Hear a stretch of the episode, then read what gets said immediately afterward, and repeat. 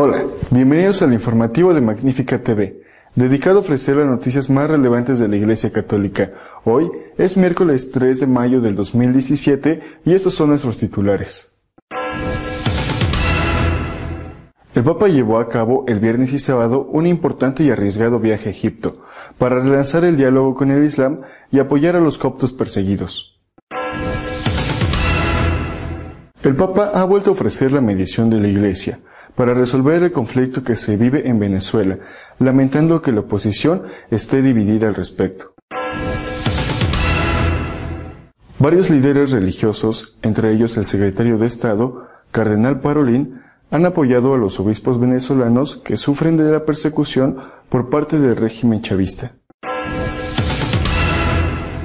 La Orden de Malta ha celebrado en Roma su capítulo general y en él han adoptado una solución de compromiso, eligiendo a un lugar teniente en vez de un gran maestro, que gobernará durante un año la orden. Se ha celebrado en Roma un congreso dedicado a analizar la exhortación apostólica a Moris Leticia. Ha sido organizado y llevado a cabo por seglares especializados en los distintos ámbitos que confronta el documento. Uno, alto y claro, ante la violencia justificada por motivos religiosos. Ese es el resumen del mensaje que el Papa quiso dar en Egipto ante los líderes religiosos musulmanes durante su visita cursada esta semana. El viaje del Papa a Egipto comenzó el viernes. Tras un saludo al presidente al-Sisi, se desplazó a la Universidad de Al-Azhar para pronunciar un discurso en la Conferencia Internacional sobre la Paz, organizada por dicha universidad, la principal de los musulmanes sunitas. Francisco indicó que es indispensable excluir cualquier absolutización que justifique cualquier forma de violencia. La violencia, de hecho, es la negación de toda auténtica religiosidad. De este modo, el Papa hizo en Egipto un importante llamamiento. Como líderes religiosos estamos llamados a desenmascarar la violencia que se disfraza de supuesta sacralidad. Por ello, no es suficiente con no apoyar la violencia, sino que Francisco recalcó que estamos obligados a denunciar las violaciones que atentan contra la dignidad humana y contra los derechos humanos, a poner al descubierto los intentos de justificar todas las formas de odio en nombre de las religiones y a condenarlos como una falsificación idolátrica de Dios. Pidiendo que las religiones estén unidas ante este reto, el Papa prosiguió su discurso indicando que repetimos un no alto y claro de toda forma de violencia, de venganza y de odio cometidos en nombre de la religión o en nombre de Dios Juntos afirmamos la incompatibilidad entre la fe y la violencia, entre creer y odiar. Posteriormente, el Papa se dirigió a la residencia del patriarca copto Guados II, el líder de la principal comunidad cristiana de Egipto, diez millones de fieles aproximadamente. Coptos y católicos podemos hablar cada vez más esta lengua común de la caridad. Antes de comenzar un proyecto para hacer el bien, sería hermoso preguntarnos si podemos hacerlo con nuestros hermanos. En su segundo y último día de visita a Egipto, el sábado, el Papa celebró el acto central con los católicos del país con una multitudinaria misa en el estadio de la Aeronáutica Militar en el Cairo, en la participación de decenas de miles de personas, entre ellas muchos coptos, ortodoxos e incluso musulmanes. Durante la homilía, el Papa pidió a los católicos no tener miedo a abrir vuestro corazón a la luz del resucitado. No tengáis miedo a amar a todos, amigos y enemigos, porque el amor es la fuerza y el tesoro del creyente. La Iglesia podría sentarse de nuevo en una mesa de diálogo en Venezuela, según el Papa, que ha lamentado el rechazo por una parte de la oposición a dicha iniciativa. El Papa ha instado al gobierno de Nicolás Maduro y a la sociedad de Venezuela a frenar la violencia y a buscar soluciones negociadas en un nuevo llamamiento al diálogo en el país durante el resto del Regina Coeli de este domingo. Francisco ha lamentado que no cesan las dramáticas noticias sobre la situación en Venezuela, ni para agravarse la situación de los enfrentamientos con numerosos muertos y heridos, con muchos muertos, heridos y prisioneros.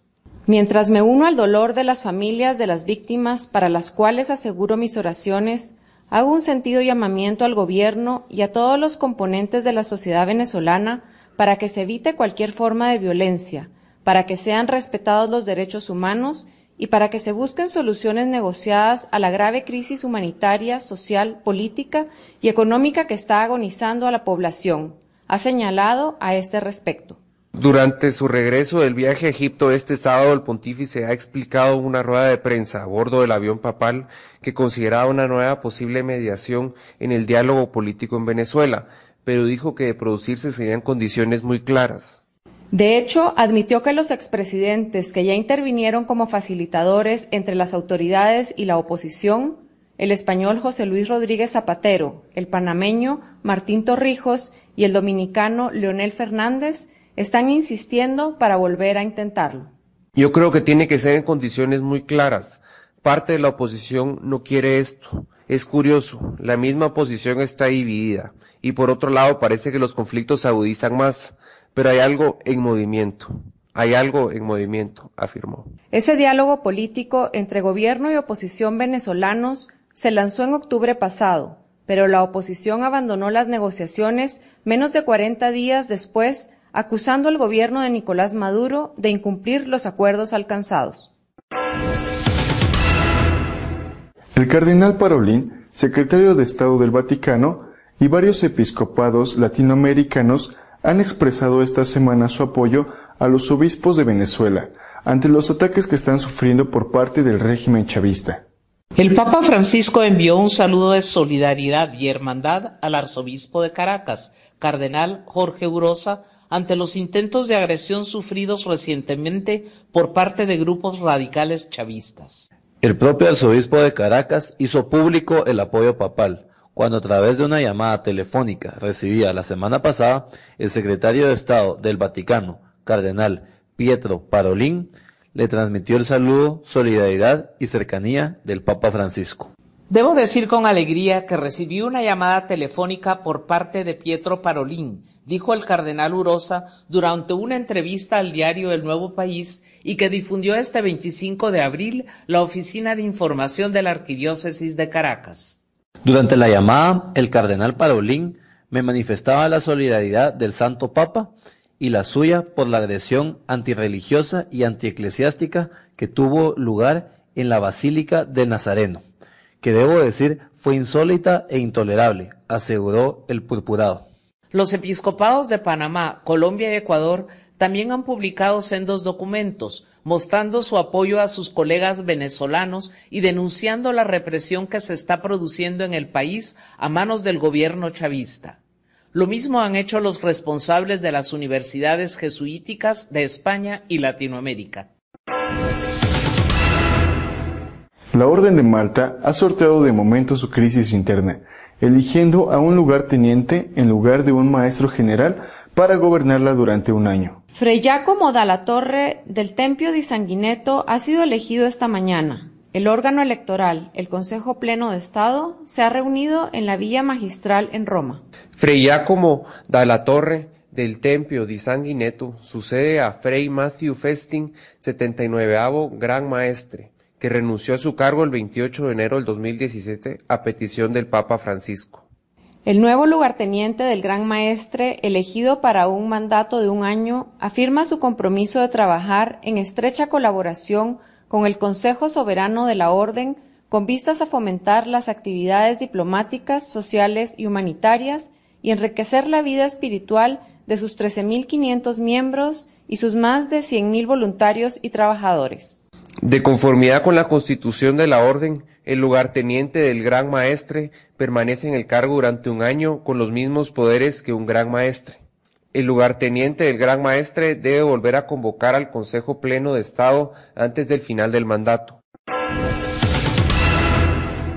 La Moris Leticia ha sido sometida a un examen por un destacado grupo de laicos, especializados en los diferentes temas que aborda el documento, para insistir en la necesidad de aclarar puntos confusos. A un año de Amoris Letizia ha sido el título del congreso que ha tenido lugar en Roma, organizado y promovido por la nueva Busola Quotidiana e Il Timone. un congreso convocado por laicos, con oradores laicos de todo el mundo y con muchos periodistas presentes. Uno de estos periodistas, Bali, escribió al respecto. Rara vez se ven laicos católicos reunidos por sí mismos para debatir temas que afectan a los contenidos fundamentales de la fe. Y aún más raro es ver a laicos volverse a sus pastores con una advertencia que suena así. Lo sentimos, pero según creemos en lo que han aprobado, hay algo que no funciona y que puede llegar a ser peligroso para la salvación de las almas. Este Congreso, afirmó uno de los ponentes, Ricardo Cascioli, no es un acto de rebeldía contra el Papa, ni tiene la intención de presentar un ultimátum, ni tiene tampoco intenciones cismáticas. La crítica a ciertos pasajes de Amoris Letizia, así como a ciertas interpretaciones de las conferencias episcopales, como la de Alemania y Malta, y de ciertos cardenales, obispos religiosos son simplemente un testimonio de claridad. Nuestro editorial esta semana está dedicado a comentar el viaje que el Papa ha llevado a cabo en Egipto para relanzar el diálogo con los musulmanes. Sin duda, el tema más importante de esta semana es el viaje del Santo Padre, del Papa Francisco, a Egipto. Pero antes de entrar a presentar lo esencial del contenido de este viaje, quiero referirme al tema de la semana pasada, en que hablé del silencio exterior que había en torno a la tragedia que tiene lugar en Venezuela. Y lo primero que quiero hacer es pedir disculpas. Eh, nos transmitieron unas imágenes que no eran de Venezuela y, eh, nosotros también las transmitimos así, nos intoxicaron, eh, no sé si deliberadamente. Pero enseguida nos dimos cuenta y un poco más de una hora después de estar ese vídeo en circulación, suprimimos esas imágenes y el texto que hacía referencia a ellas, a pesar de lo cual, por desgracia, el primer vídeo eh, ha tenido una visibilidad extraordinaria.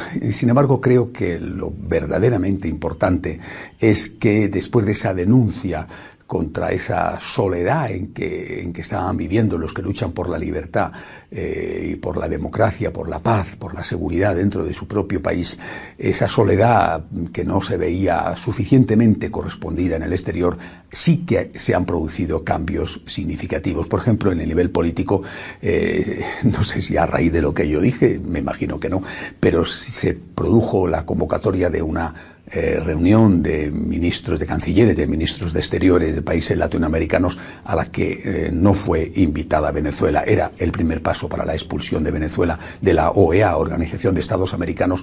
Los, lógicamente, los dirigentes chavistas se dieron cuenta y prefirieron marcharse antes de que los echaran. Esto creo que es especialmente importante porque contribuye a ese aislamiento exterior del régimen chavista que se queda de día en día eh, sin apoyos fuera de sus fronteras y desde la perspectiva de la Iglesia, mm, casi inmediatamente después de haber dicho que necesitaban los obispos venezolanos un apoyo de sus hermanos, eh, se pronunciaron los episcopados de Panamá, de Colombia y, unos días después, de una forma extraordinaria, eh, la conferencia episcopal de Ecuador. Eh, y sobre todo, muy especialmente, la llamada personal que hizo el cardenal Parolín, secretario de Estado del Vaticano, al cardenal Urosa, que había sido, había padecido una agresión en un acto religioso eh, para darle todo el apoyo, no solamente de él como secretario de Estado, sino obviamente también del Santo Padre. Creo que esto es importantísimo y, y entre una cosa y otra Dios quiera que se avance hacia una salida pacífica, si fuera posible, ¿verdad?, de la tragedia que allí se está viviendo. Eh, dicho esto y, pidiendo de nuevo oraciones para que el pueblo de Venezuela deje de sufrir el calvario que está pasando, eh, vuelvo a repetir, me gustaría centrarme en el tema de esta semana, que indudablemente es la visita del Papa a Egipto. Una visita una visita difícil, una visita heroica incluso por el riesgo eh, en que ha puesto su vida, una visita eh, yo creo que ya hay que decir fructífera. Eh, primero hay que ver los antecedentes. en un contexto muy distinto, en la Navidad del año 2010 se había producido una, una, vez más un atentado contra los coptos en el Cairo y el Papa Benedicto XVI en el discurso que todos los papas hacen a principio de año a los diplomáticos acreditados ante la Santa Sede, había solicitado públicamente al, presidente de entonces de Egipto que eh, protegiera a los cristianos que vivían en Egipto. Nada, nada del otro mundo, ni ningún tipo de denuncia, simplemente una petición, como el Papa hace, eh, los papas siempre lo hacen, ¿no? En esa en ese discurso hacen un resumen de, los problemas más graves que hay en el mundo y es con delicadeza porque es un discurso hecho a diplomáticos, pero dicen determinadas cosas. Pero eh, hay que ver qué régimen estaba. Lógicamente era un régimen islamista e inmediatamente la Universidad Al-Azhar, que es eh, el, centro de estudios teológicos del, Islam sunita, que es el mayoritario, no sé si de motu propio o, empujado por el régimen, atacó durísimamente al Papa Benedicto y le acusó de estar inmiscuyéndose en los asuntos de otro Estado, simplemente porque había pedido que protegieran a los cristianos. Eso fue todo lo que dijo eh, el Papa Benedicto. Desde entonces las relaciones habían quedado un poco deterioradas y como este tema del terrorismo va a más cada día y por otro lado ha habido un cambio esencial en el régimen que gobierna Egipto, del islamismo ha pasado al actual régimen con el, presidente del gobierno al-Sisi, pues eh, tanto los musulmanes han visto las cosas de otra manera, como me parece a mí que también la Iglesia ha vuelto a ofrecer su mano extendida para eh, favorecer ese diálogo entre, no sé si entre las religiones, pero sí entre los hombres religiosos. Ese es el fondo de este viaje del Papa Francisco a Egipto. Volver a establecer una relación buena con, la Universidad Al-Azhar, con los musulmanes sunitas, que son los mayoritarios, con, grandes países, Egipto, Arabia Saudita, eh, Turquía, mientras que la otra rama, eh, la chiita, minoritaria, pero también muy importante, está sobre todo representada por Irán. Y en países de conflicto como Siria o como Irak, hay una guerra también de, las dos ramas, entre chiitas y sunitas, que a veces desde Occidente no se entiende muy bien, pero que yo creo que explica más incluso que otro tipo de cosas el por qué esas terribles y crueles guerras. ¿Qué es lo que el Papa ha hecho yendo a Egipto? Ha ido a visitar tres comunidades y a alentar a tres comunidades, dos de ellas cristianas, los coptos, que no son católicos, pero que es la religión cristiana mayoritaria en Egipto, mayoritaria dentro de lo que es la minoría cristiana, que llega más o menos al 10% de la población. Los católicos, que son realmente muy poquitos, se calcula que en torno a 170.000 en todo el país, y a establecer, a restablecer ese diálogo con los musulmanes eh, sunitas a través de la Universidad de Al-Azhar. Importante el discurso en la universidad que habían convocado para el evento una conferencia de paz, un encuentro de, diálogo de tipo intelectual. Importante las palabras del Santo Padre, muy importantes. Ha dicho el Papa, eh, lo ha dicho literalmente, eh, que quería dejar, quería decir un no alto y claro, ha dicho, alto y claro al uso de la violencia en nombre de la religión. Y ha dicho, juntos condenamos la manipulación de los sentimientos religiosos para justificar la violencia. No se puede ser creyente y violento. Son palabras eh, que, que, no solamente ha pronunciado en ese contexto, que es lo que le da importancia, porque evidentemente este es un discurso que los católicos llevamos mucho tiempo diciendo, sino que han sido también asumidas eh, por parte de los musulmanes allí presentes. La respuesta del líder de la universidad ha ido en el mismo sentido. Pero el Papa ha añadido algunas cosas más eh, que me parecen también interesantes. Por ejemplo, ha unido, es un tema en el que él eh, incide repetidamente, la violencia terrorista con la pobreza. Bueno, esto será un asunto que algunos sociólogos discuten, pero no cabe duda de que una relación, no sé si la más, pero una relación tiene. Ha hablado el Papa de, la importancia de controlar el tráfico de armas, porque evidentemente estos grupos tienen acceso a todo tipo de armamento, porque hay unos señores de las armas que hacen negocio con la muerte, y el Papa lo ha denunciado muchas veces ya, lo ha vuelto a denunciar en la Universidad de Al-Azhar. No solamente ha dicho esto, sino que también ha hablado de la importancia de la educación para las nuevas generaciones, fundamental en un país, por ejemplo, como Egipto, donde la casi totalidad de los musulmanes, eh, por lo menos según las estadísticas, más del 80% de los musulmanes considera que eh, la Sharia tiene que ser la ley del Estado y que también los no musulmanes tienen que ser someterse a la Sharia. La Sharia es la ley islámica que se desprende del Corán, es decir, que tienen que, que dejarse gobernar por una ley que no es la de su religión. Una ley religiosa tiene que gobernar no solamente a un Estado supuestamente laico, sino también a los que no pertenecen a esa religión. Creo que en eso el Papa ha insistido, el tema de la educación, y sobre todo ha hablado no hay que olvidarlo porque veo que los medios de comunicación apenas lo recogen, de la importancia del respeto a las libertades, ha dicho, y la primera de ellas es la libertad religiosa. Es decir, que una persona que eh, se quiera hacer eh, cristiano no tenga que ser condenada a muerte, por ejemplo, lo mismo que en Europa un cristiano o un ateo se hace musulmán y no le pasa nada, porque en los países musulmanes si una persona quiere hacerse cristiana es a veces incluso condenada a muerte y ejecutada, tienen que vivir escondidos o, al menos sufren un aislamiento de parte de la sociedad y de parte de su familia. Esta ha sido yo creo que la parte más significativa del viaje, pero no sé si la más emotiva, porque creo que la más emotiva ha sido el encuentro con los coptos, esa comunidad eh, tan, tan, tan masacrada, tan perseguida, tan fiel a sus raíces cristianas en ese contexto eh, tan difícil que recientemente, hace poco más de dos semanas, sufrió dos atentados. Es decir, el, domingo de Ramos eh, tuvieron dos atentados que fueron eh, cruelísimos, uno de ellos cerca de la catedral copta en el Cairo. El Papa, que lógicamente va a encontrarse con una comunidad cristiana que no es católica, sin embargo estrecha los lazos con esa comunidad diciendo que delante del sufrimiento, del dolor, somos todos hermanos y que ahí está la solidaridad de él en persona y de la Iglesia Católica en su conjunto. Vuelvo a repetir, creo que ha sido un viaje importantísimo, valiente, que nos dice el gran temple, la, extraordinaria personalidad que tiene el Papa Francisco, que no tiene miedo a morir, que no tiene miedo a ir a los sitios más difíciles y más comprometidos y que considero que ya de por sí es fructífero porque haber podido decir estas cosas delante de los musulmanes y haber sido acogido como tal, diciendo estas cosas, asumiéndolas como propias los musulmanes, estoy seguro de que ya está dando frutos y los dará muchísimo más en el futuro. Damos gracias a Dios, seguimos rezando por la paz en Venezuela, en Oriente Medio, en el mundo. Seguimos rezando por el Santo Padre. Hasta la semana que viene, si Dios quiere. Si desean estar al día de lo que va sucediendo en la Iglesia Católica, pueden hacerlo a través de nuestra página web de noticias www.católicosonline.org. Hasta la semana que viene, si Dios quiere.